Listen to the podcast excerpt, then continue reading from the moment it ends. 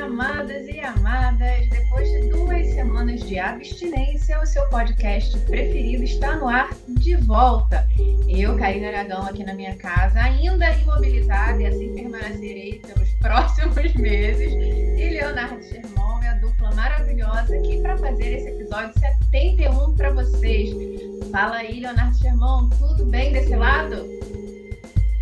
Tudo bem, falando aqui de Niterói, de nossas casas, mantendo o isolamento social conforme determina as melhores práticas de saúde nesse momento pandêmico e torcendo pela sua recuperação que seja a mais rápida possível. Como é que tá aí? Passos de bebê? Passos de bebê, mas eu só tô pensando que quando eu virar jacaré, agora vai ser o processo da segunda dose, jacaré completa, eu vou continuar sem mobilizada, né? Vai ser uma. Vou ter que pensar numa fantasia verde de jacaré que comporte o meu, a minha bota ortopédica. Mas vamos é. seguir, vamos seguir. Ah, vai, vai, vai, vamos pensar. Não, antes do carnaval tudo está resolvido, pelo amor de Deus. Nem vai precisar por favor, disso. Por favor. Por favor. E nesse episódio 71, nós conversaremos sobre a força de vontade. Força de vontade, essa maravilha que aparece todo discurso de conquistas, objetivos, desafios que a gente tem. A gente vai discutir sobre se ela realmente importa, o que é a força de vontade e o que, que não é força de vontade. Na segunda parte, no E Agora José, nós vamos discutir se tirarmos a força de vontade da equação, o que fica? O que a gente pode ter, em que a gente pode se agarrar caso a força de vontade não esteja funcionando tão bem. Vamos mergulhar? Vamos embora mergulhar, que esse podcast está bem matemático hoje, né? Equação, força, mas vamos embora.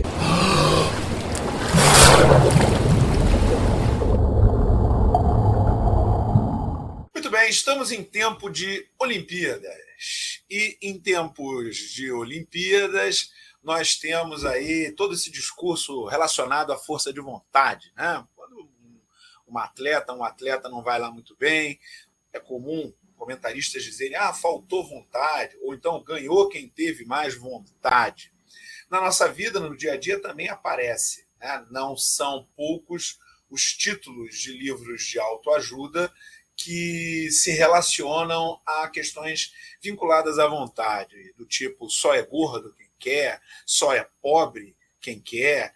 Né? Há alguns anos havia lá o livro O Segredo, né? que colocava na, na mentalização dos seus objetivos e na sua força de vontade um papel fundamental na realização daqueles desafios, daqueles desejos, daqueles sonhos e por aí vai. Então, dentro disso tudo, eu fico nessa dúvida: será que é assim? Será que basta querer? Querer é poder? Força de vontade importa, Karine Aragão? Querer é poder é maravilhoso, né? Me veio à memória agora você falando do, do segredo. Vou ter que confessar aqui, minha mãe era leitora do Segredo, então na fase que ela teve de ler né, o livro Segredo, ficar imersa nisso, foi quase uma lavagem cerebral para que eu e minhas irmãs a gente acreditasse nisso também. E é muito curioso olhar para isso agora, para essa adolescência sendo adulta, com uma maior criticidade para isso, né? Adolescente, eu muitas vezes internalizei esse discurso, confesso. É, Mas deixa eu te falar sobre isso. Eu também li, eu também li o Segredo. Leu? Durante um tempinho, li. Durante um tempinho, eu achei aquilo maravilhoso. Porque colocava ali numa, numa coisa relativamente simples. Ó, você pode ter tudo que você quiser, basta você querer. Pô, querer eu já quero, olha que maravilha. Então combinou. Só que a, a realidade se impõe, né? É, atendeu as suas necessidades no, no, momento, né? Fez o coração ficar quentinho ali, é muito curioso. E você falou das Olimpíadas também, essa questão da vontade, né? De faltou vontade, de repente. É curioso como existe o faltou vontade. E eu me lembro agora assistindo a, a prova do solo da, da Rebeca Andrade, maravilhosa ela um dos comentários foi quando ela passou do tablado, sobrou vontade. Eu falei, gente, que isso? Como assim? Faltou vontade, sobrou vontade. Ela é maravilhosa, já fez tudo que tinha que fazer, né? E tantas outras, tantas outras, eu acho que é, a gente não pode deixar de falar. Mas é, é, é quando você pergunta. E é Mengão, e é Mengão. É importante dizer olha, isso. Aí fica com é Mengão. esse comentário. Mas é Mengão, ela é, ela é atleta do Flamengo. Ela é atleta do Flamengo. Esse é o comentário que cabe a essa parte da, da, dessa dupla aqui. Não é a que cabe a esta daqui. Muito bem. Fique, nossos ouvintes vão acompanhar isso com você. Só assisti e achava maravilhoso. Né? Assim como muitos, acho isso curioso a questão geracional. Muitas amigas também assistiam naquele mesmo ímpeto de, nossa, a gente sonhou em ser uma ginasta, existia muito essa questão do esporte, mas, enfim, momento aqui só de memória afetiva para relembrar a, a, a Rebeca Andrade e Raíssa Leal, enfim. É, mas é, é, curioso quando você fala disso, da força de vontade, porque é claro que hoje a minha cabeça adulta de linguista vai muito para a questão de significado, e sempre que a gente vai fazer um programa aqui, eu gosto muito de fazer aquele estudo antropológico rápido de o que, que as pessoas estão falando sobre, tá? E aí vai muito no discurso que você levantou, do querer é poder, né? De vá a passos lentos, mas vá, o importante é sempre caminhar. E, e, tudo isso vai esbarrar num significado de força de vontade que eu não vejo como importante, né? Respondendo a isso. Que importância é essa que dão que eu não, não, não consigo perceber? É ver a força de vontade como uma mágica, né? um movimento mágico, abstrato, unilateral, que vai te fazer vencer um obstáculo, que vai te, vai te provocar um movimento de força, de, de forma mágica para te impulsionar a sair de repente de, de um lugar em que você não está confortável. E, e aí é como se a gente sentasse no sofá e esperasse, nossa, eu quero ter força de vontade de fazer algo, né? E essa essa pegada unilateral vai, vai me impulsionar. E se eu não tiver, se eu não conseguir vencer uma, uma dada situação ruim, é porque eu não tenho essa força de vontade que vai ser como uma nuvem emanando da minha cabeça, passando por todo o meu corpo e vai me colocar de pé para executar determinado movimento. E essa visão, assim, eu acho um tanto quanto inocente, por isso eu falei muito da, da adulta olhando para isso, que foi diferente da que é diferente da adolescente. Acho que tem um quê de inocência ou até um quê de maldade. Né? Hoje eu, eu, já olho com, com certo pé atrás, agora toda questão, toda metáfora de pé que eu fizer, eu vou vou ficar pensando, olhando aqui para minha bota ortopédica. Mas eu olho com o pé atrás para essa questão. E em quadros sociais a gente vê muito isso. Por exemplo, quando a gente fala do aumento da evasão escolar nessa uma situação de pandemia que a gente vive já há mais de um ano, é, eu acho muita maldade você dizer que um dado, é, uma adolescente, uma jovem, não teve força de vontade de continuar na escola porque né, é, é, ela saiu porque precisou trabalhar, ou porque não tinha uma internet disponível, ou porque a oferta que foi dada a ela de possibilidade de continuar, de continuar no estudo não era adequada àquela realidade.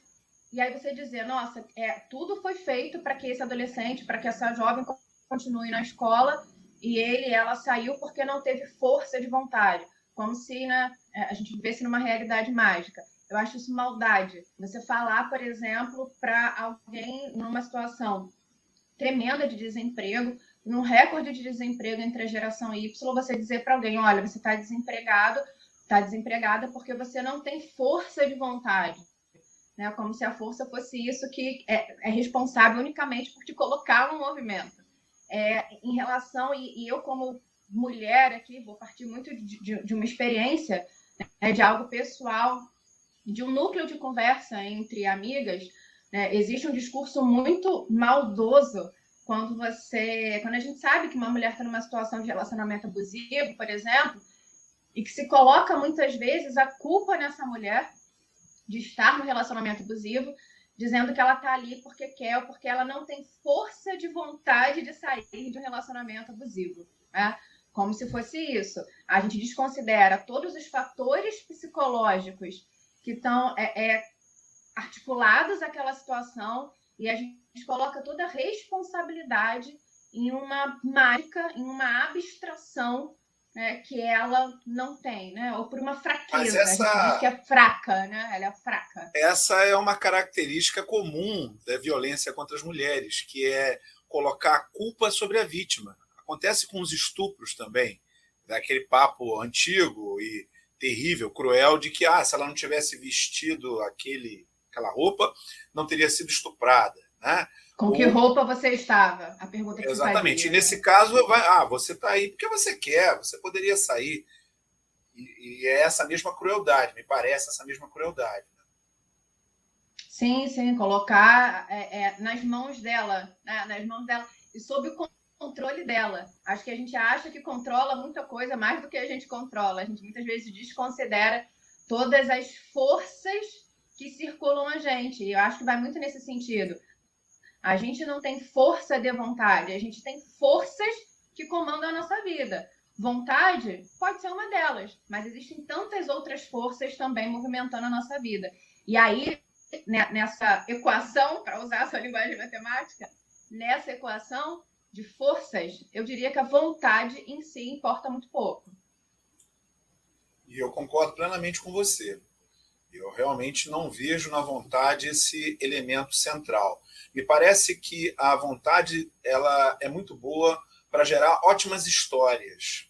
Quando a gente pega ah, essas histórias olímpicas de atletas que viveram numa situação muito difícil, é, e, e ah, o rapaz lá do surf que é, aprendeu a surfar numa tábua de isopor, a própria Rebeca Andrade, que veio de uma situação muito complicada e, e conseguiu se tornar uma, uma, uma, atleta campeã olímpica, né? com todos os, todas as qualidades que ela tem, que ela adquiriu ao longo da vida dela, e outras tantas histórias que a gente, que a gente vê ali, a vontade ela aparece como um elemento central pois isso se refere a uma determinada forma de pensamento, a uma ideologia. É a tentativa de reforço de uma, de uma visão de mundo, na verdade. Né? A visão de mundo de que o mérito é o elemento central e que nada mais importa. O problema é que, se a gente for escavar e observar esse solo com mais profundidade, a gente vai verificar que esse discurso da vontade ele raramente se mantém. Né? Hoje a gente está muito não... interdisciplinar, hein? Matemática, física, geografia, estou adorando. São os novos tempos, são os novos tempos. é, a, gente, a, gente vai, a gente vai observar, no, no, se a gente for mais profundo nesse tema, que muito raramente uh, as, as questões de vontade elas vão trazer realmente mudanças. Né? Não é que seja totalmente desprezível, muito pelo contrário, sobretudo é, é, é, difícil a gente falar contra a ideia da vontade, porque existem pessoas que podem nos assistir aqui e que estão passando por um momento de desespero, estão passando por um momento de desamparo, e estão se agarrando à vontade. E, e o que eu tenho a dizer a essas pessoas é que se você tem vontade ali, Bom, se agarre a isso, vai fundo, porque de fato, às vezes é isso que nos resta, né? Às vezes a esperança é a última, é como na, no, no mito grego, né? A última coisa a sair lá da caixa de Pandora.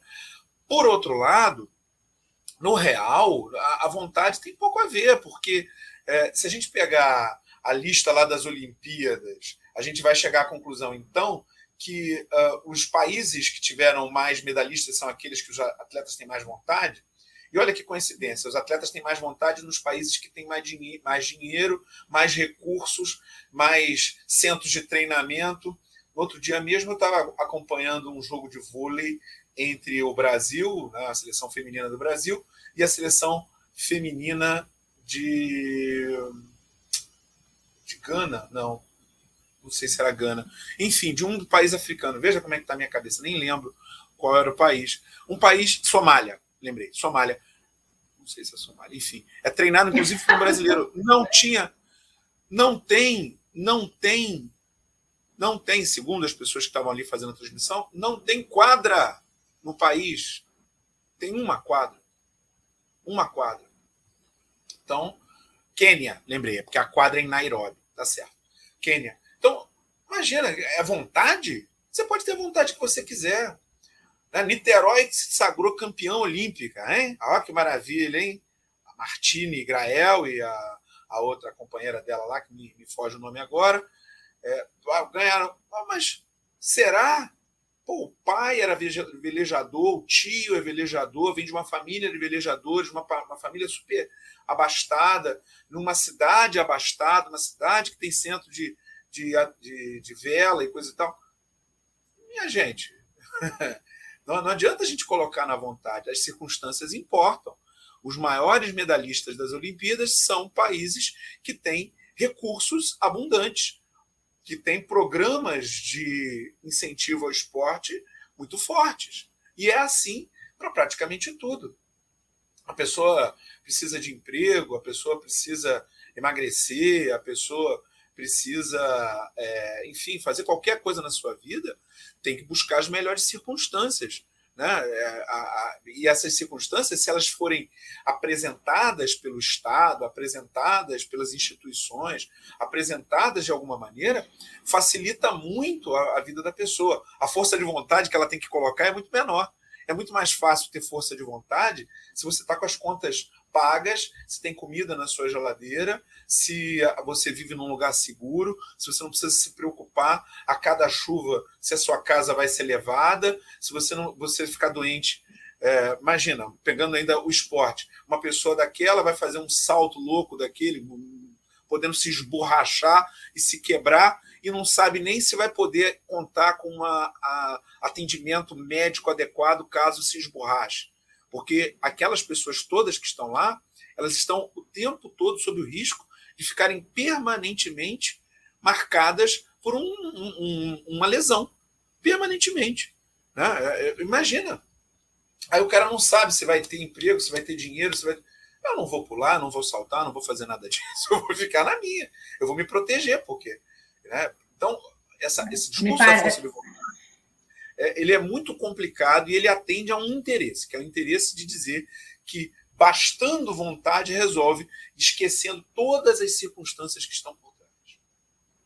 Me parece que a gente dá um peso muito grande a esse é, indivíduo e desconsidera qualquer ambiente externo a ele, como se ele tivesse é, é o poder de resolver tudo, né? Você comentando das Olimpíadas, e eu vou só voltar à evasão escolar, porque isso obviamente, como educador, é um discurso que me incomoda muito.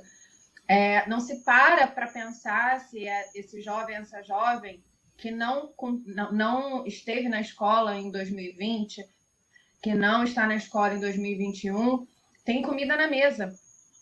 Né? Não se para para pensar se essa pessoa consegue estar é, em casa, num ambiente propício para assistir uma aula e dar conta daquele conteúdo que muitas vezes é passado é, de maneira torta, de maneira possível, tudo bem. Mas qual é o ambiente que essa, é, é, esse jovem, essa adolescente está ali estudando? Né? É num quarto? É numa casa? Quantas pessoas moram nessa casa? Qual é a realidade dessa pessoa? Quantas pessoas ela perdeu? Né? Tem alguém. É, é, é, muita gente perdeu família, sabe? Então, assim, essa desconsideração dos fatores externos, botando só na mão de alguém é, é realmente muito incômodo, né? Realmente não querer olhar para a realidade. É, é, só tem esses dois caminhos para pensar, ou é a inocência ou é a maldade. É, eu concordo plenamente com você.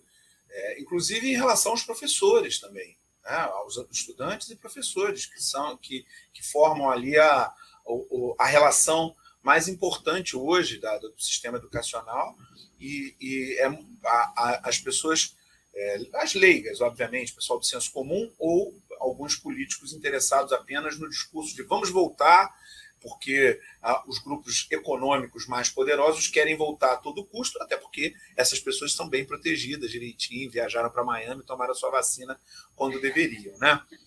É, agora, para a raia miúda, para a galera da base, é, fica esse discurso, não, se você tiver a vontade e tal, papá.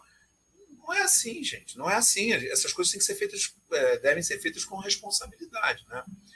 É, mas, infelizmente, nós temos responsabilidade aqui também. Acabou esse primeiro bloco, mas temos já já o nosso segundo bloco. E agora, José? Nós aqui descemos a lenha na força de vontade, hein, Karine? Nós aqui Estamos contrários à força de vontade. Nós não fazemos nenhum elogio à força de vontade. Então, vou fazer, em vez de uma pergunta como a gente tinha combinado, e é já para dar um molho legal, né, para você pegar uma pergunta que não estava combinada, que é legal também, é sempre bom. é, ah, eu queria saber isso. Não tem nada de bom na força de vontade? É só essa coisa horrorosa, essa coisa terrível, né? E a outra coisa que eu queria saber. Não, é acho... E, e, e... Tá, tá. Responda, responda a primeira logo. Então, não tem nada de bom na força de vontade? Eu diria, eu diria que tem. A vontade tem. Acho que tem forças. Acho que a minha resolução seria essa. Existem forças. A vontade é uma força. E quando você põe essa, né, essa construção aqui linguista, quando você põe essa construção no, no singular, eu acho que você dá muito peso à vontade. O que eu diria é que ela existe. Ela faz parte da equação, mas ela não é o principal comando da equação. Bem.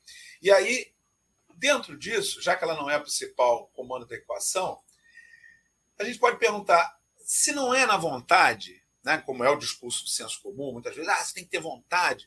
Né? O pessoal fala isso, para às vezes, para gente que está em tratamento de câncer. Né? Olha que absurdo. Né? Você tem que ter vontade. É claro que a pessoa está com vontade, gente. Não, não, não precisa. Né? É, um, é um negócio inimaginável. Né? Depressivo. Não, eu ouvi muito isso agora. Depressivo. meu tornozelo. Você tem que ter vontade de recuperação para não ter que ter vontade. Eu tô, tem que ficar dois meses sem pisar. Você tem que ficar sentada aí esperando passar. Não tem. Na verdade, a vontade aí é, é uma vontade, vamos dizer assim, negativa, né? Você não pode fazer nada. Você tem que faz, não fazer coisas. Né? É, é exatamente. É, é, muito mais controlar o ímpeto de, de realização do que propriamente realizar, né? E, aceitar que as outras pessoas façam coisas para você. Para mim é o maior desafio sempre que eu me encontro numa situação como essa. Né? E aí, e se não for vontade, o que a gente faz? O que, que entra nessa nesse quadro mais geral para a gente atingir, conquistar coisas, para a gente poder se desenvolver na nossa vida? É, isso considerando que a gente queira se desenvolver, né? Às vezes ele nem quer se desenvolver, fica para lá quieto. Mas enfim, você quer é o estado vontade... de repouso, você quer o estado de repouso. Pois é, porque a própria vontade, essa ideia da vontade, é, é, leva a alguma ideia de que você tem que se desenvolver. Claro que o desejo é inerente ao ser humano. Mas será que eu tenho? Às vezes eu não tenho, né? Mas se, se eu quiser, eu quero uma coisa, eu tenho um desejo, estou com uma vontade, é, o que, que a gente faz? O que, que a gente coloca no lugar? Ou coloca ao é, lado? Eu é, eu, eu sempre digo que a solução do mundo é terapia. Eu sei que não é de maneira tão genérica assim, mas é uma brincadeira com, com um meme que eu adoro, que é o que falta no mundo é interpretação de texto. Eu adoro esse meme, para mim é um meme de cabeceira, e eu completo sempre dizendo que falta no mundo é interpretação de texto e terapia. Porque terapia, acho que pegando muito uma imagem, eu já falei aqui algumas vezes que eu adoro a série Sessão de Terapia, e tem algum, em algum momento o Celton Mello, spoiler, vocês sabem que faz parte da minha vida da spoiler, ele fala que a terapia tira as nuvens da frente dele, que ele se sente assim, né? Quando ele tá nesse processo dele, é como se ele fosse tirando as nuvens da frente. É, então eu acho que, que o que entra muitas vezes no lugar da vontade é a consciência dos nossos processos que a gente vai adquirindo é, nessa prática de terapia. Porque quando a gente assume essa autonomia, e é isso, obviamente, sempre dentro de um contexto, não é todo mundo, por exemplo, que pode pagar uma terapia, não é em todos os lugares que são ofertados sistemas e grupos que funcionam, grupos de ajuda que funcionam nessa pegada terapêutica, mas quando a gente pode fazer, é, eu diria que essa consciência dos nossos processos ajuda muito, porque a gente joga para escanteio, aqui metáfora esportiva, a gente joga para escanteio muitas vezes essa questão da vontade e assume essa consciência do tipo, é, eu preciso, por exemplo, é, ler um texto que para mim vai ser árduo, né? eu vou esperar a vontade ou eu vou ter uma certa consciência de que se eu não fizer isso de manhã, à tarde e à noite meu corpo não rende. E aí eu estou pegando, obviamente, o exemplo aqui pessoal.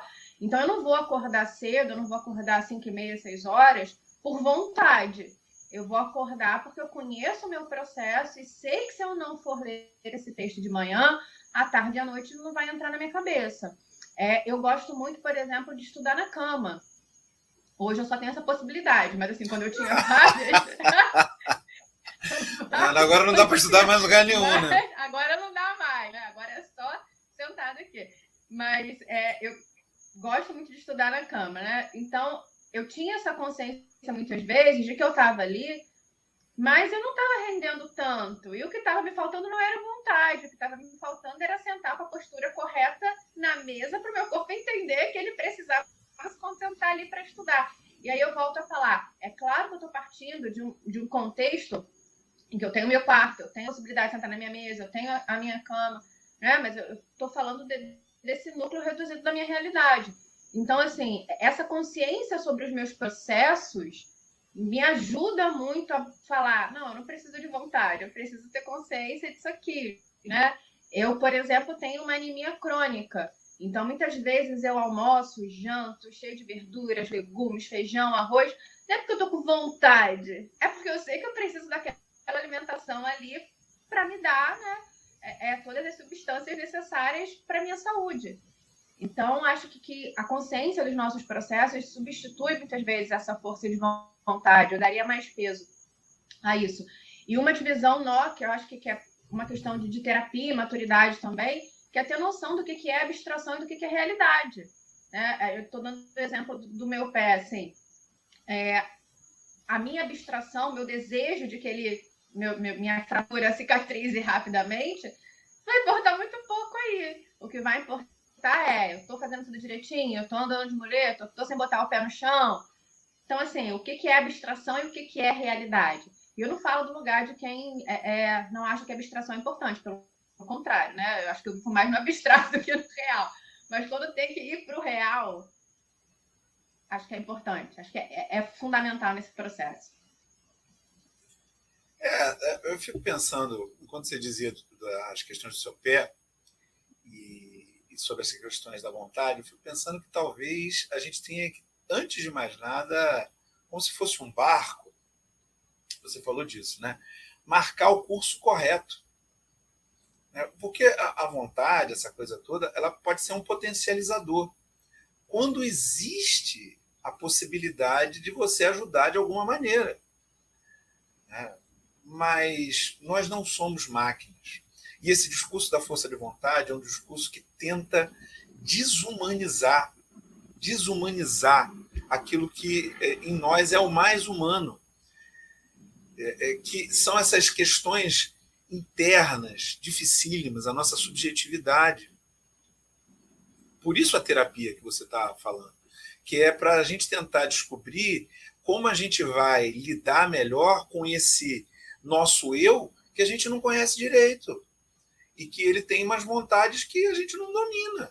É, isso não sou eu que estou falando, isso é lá o Zig, lá na virada do 19 para o 20, né? Zig, parceiro nosso, Zig, que, que pensou isso antes de mais nada. Ó, existe dentro de você, meu amigo, alguém que você não domina. Não adianta você tentar. A, a, você até domina de alguma maneira, mas ele escapa, ele muda, ele pensa de outra forma, ele, ele vai dar vazão aos seus desejos, quer você queira, quer você não queira. Você pode até pode até é, é, sublimar, pode, mas quando volta, volta com tudo. Né? Então, não, não, tem muito jeito. A gente, é, é, difícil a gente ter essa noção sobre nós próprios. Por isso eu vejo com tanta desconfiança a força de vontade, essa, essa, essa, esse culto à força de vontade. Para mim, muito mais importante do que a força de vontade é a consistência. Muito mais importante do que a força de vontade é você que tem um objetivo, que tem uma, uma, uma questão que você quer resolver, é consistentemente realizar aquilo que tem que ser realizado no seu campo. É muito mais importante que a força de vontade. Porque quando a gente pensa em consistência, a gente esquece que a vontade tem que estar presente. Então, eu quero me formar, eu quero fazer a faculdade, eu quero tirar uma boa nota na prova, eu quero emagrecer, eu quero ficar forte, eu quero, enfim, qualquer coisa, eu quero aprender inglês, francês, alemão, sei lá, qualquer coisa. Então, o que, que eu tenho que fazer? Eu tenho que fazer alguma coisa ali, né? Eu vou aprender violão, então eu tenho que treinar todo dia. Ah, mas eu não tenho Sim. vontade, eu não tenho força de vontade. Esquece isso. Esquece isso. Só vai. Só vai. Ah, mas eu não quero ir. Eu sei que você não quer ir. Vai sem querer mesmo. Vai sem querer, vai sem vontade. Esquece força de vontade. Porque o que vai acontecer é você vai estabelecer consistência. É, é, porque vai ter aqueles dias que essa não vontade vai ganhar. Isso é, não tem a menor dúvida. Não dá para ser 100%. E vai ter os dias que não. Então, se você esqueceu 100% e pensar em 80%, né, 70%, 50%, o que deu, né, melhor. Se você foi uma, você tinha que ir 200 vezes. Você foi uma, você está tá melhor do que se você não tivesse sido nenhuma. Então, dentro dessa visão, eu acho que a força de vontade é o último elemento. É o último elemento. Não precisa. O que precisa é fazer o que tem que ser feito.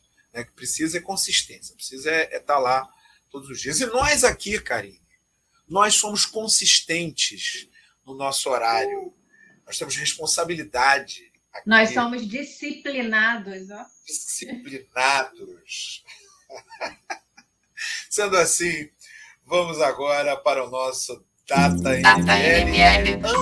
Antes da nossa pequena parada de recesso e de recuperação, né, também, porque você veio se machucar no primeiro dia do, antes do recesso, né? É. Exato. Vontade, vontade de vir. Tô brincando. é, nós conversamos com o guarda florestal e historiador, professor de história, Ângelo Coutinho, e a gente discutia aqui, naquela época, naquela época, ó, isso em julho, é, se é possível conciliar turismo e preservação. E nós colocamos no nosso Instagram para que nossos ouvintes é, falassem se é possível conciliar preservação e, e turismo. Né? É sempre uma questão complicada. Né? Ele mesmo dizia isso sobre as áreas de sacrifício. Vale muito a pena é, voltar à conversa dele, porque ele fala das áreas de sacrifício, por exemplo, áreas que são destinadas à destruição para tentar preservar o resto do parque. Olha que, que loucura que nós nos tornamos, né? Nós destruímos tanto, mas tanto, mas tanto, que a gente tem até que deixar lá é, uma área como boi de piranha, né? Como se diz lá os boiadeiros do, do Pantanal, uma área para ser destruída para poder passar o resto do outro lado, né? E as pessoas que responderam mundial, pesquisa mundial, da TNL mundial, responderam que em 90% que é possível conciliar turismo e preservação. Somente 10% é, colocaram que não é possível conciliar. Você, Karine, acha que é possível conciliar turismo e preservação? Acho complicado, mas acho que a gente precisa encontrar o caminho. É, eu me lembro aqui dos bastidores, que eu vou revelar para os nossos ouvintes. Ontem, na nossa reunião de pauta, disse que eu quero abraçar o mundo. Então, assim, eu acho na ah, que de quem quer abraçar o mundo, quem quer dar jeito em tudo, quer achar o caminho do meio sempre. E aí eu falei que assim, hoje eu já sou mais crítica, tem alguns mundos que eu não abraço. Né? Tá? Comentamos aqui sobre o nosso episódio, no nosso episódio sobre polarização, mas tentando abraçar esse mundo, eu diria que a gente precisa achar um caminho. Né? O Ângelo falou das zonas de sacrifício e era algo que eu desconhecia. E foi importante, foi importante para mim, assim. Enfim, por mais cruel que isso seja, né? Pensar em zonas de sacrifício. E você? É, eu, eu, eu, eu, discordo totalmente. Eu acho que não existe conciliação entre turismo e preservação preservação está acima de turismo e a preservação muitas vezes ela exige que a gente se limite, né? exige limite. E essa limitação é que está sendo difícil para tudo que a gente vive hoje. Né? A gente tem um planeta é, pautado numa visão desvairada de que tudo é possível, tudo é permitido e que vai em algum momento alguém vai criar uma solução científica que vai. E não tem jeito, não tem lamento, mas não tem muito jeito. A gente está é, destruindo tudo mesmo, a gente está é, consumindo tudo mesmo, e a única solução é dar uma parada. Só que essa parada ela não é simples, ela, ela dói na carne, porque isso significa, infelizmente, a redução de padrões de luxo ou padrões de conforto que a gente está muito, há muito tempo acostumado. Mas não vai ter muito jeito, não. Né? O planeta está aí, né? Você tem, nesse momento, uma inundação enorme na capital da Nigéria. As pessoas não sabem nem se vai dar para viver lá depois disso. Na, América do Norte, em lugares que faz um frio do cão, está tendo uma onda de calor que está morrendo gente a beça. Aqui no Brasil, a gente parece que Elsa né, veio para cá e não quer ir embora mais. Né? Ah, vai, vai. Pode ir. Cantando Let It Go, Let It Go, Let It Go. É. E, e, isso tudo somos nós, né? Somos nós, né? dentro do padrão de consumo que a gente tem hoje em dia, está destruindo tudo. Então, eu acho muito difícil a gente abraçar o turismo. A gente teria que abraçar mesmo é a preservação, porque de outra maneira é, o nosso fim. É, não quero ser o apóstolo do, do, apocalipse, mas o nosso fim se aproxima mais rapidamente do que a gente imaginaria. E realmente precisa abraçar. Eu, querendo, eu querendo aqui ser polvo, eu não chamou. Ah, eu é. adoro esse podcast. É, Nota de Rodapé respondeu, Nota de Rodapé respondeu pra gente que a gente perguntou na nossa caixinha lá no Instagram que experiências poderia, vocês poderiam falar para a gente sobre essa, essa possibilidade de conciliar preservação e turismo? E aí, Nota de Pé respondeu: Acho que quando as pessoas prestam mais atenção em um lugar, cuidam mais dele. Vai ao encontro do que o Ângelo falou em relação às zonas de sacrifício. Gente, infelizmente. Leonardo irmão quer falar? Desculpa. Não, eu ia falar o que você vai falar agora. É que infelizmente o nosso tempo chegou ao fim. Nós aqui que falamos tanto da disciplina nessa segunda parte. Então a gente vai ter, tem que ir para o finalzinho. Muito bom rever vocês nesse nosso episódio do 71. Tava realmente com saudade.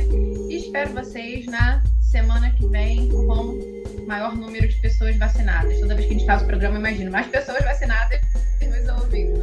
Um beijo para vocês e até semana que vem. Valeu, pessoal. Por favor, quem vê esse programa pelo YouTube, dá lá aquele joinha, aquele dedão positivo. Se você está em Spotify, Deezer, Cashbox ou qualquer outra plataforma, aperte o favoritar, porque isso sempre ajuda a nossa divulgação. Participe das nossas enquetes universais no Instagram. Uau! E a gente se vê na semana que vem. Por favor, saia de casa para a vacina. Vai lá. Para de medinho, hein? Para de medinho de vacina, de, de injeção. Vai lá, tome essa agulhada, porque é disso que a gente está precisando agora. Grande abraço e até semana que vem.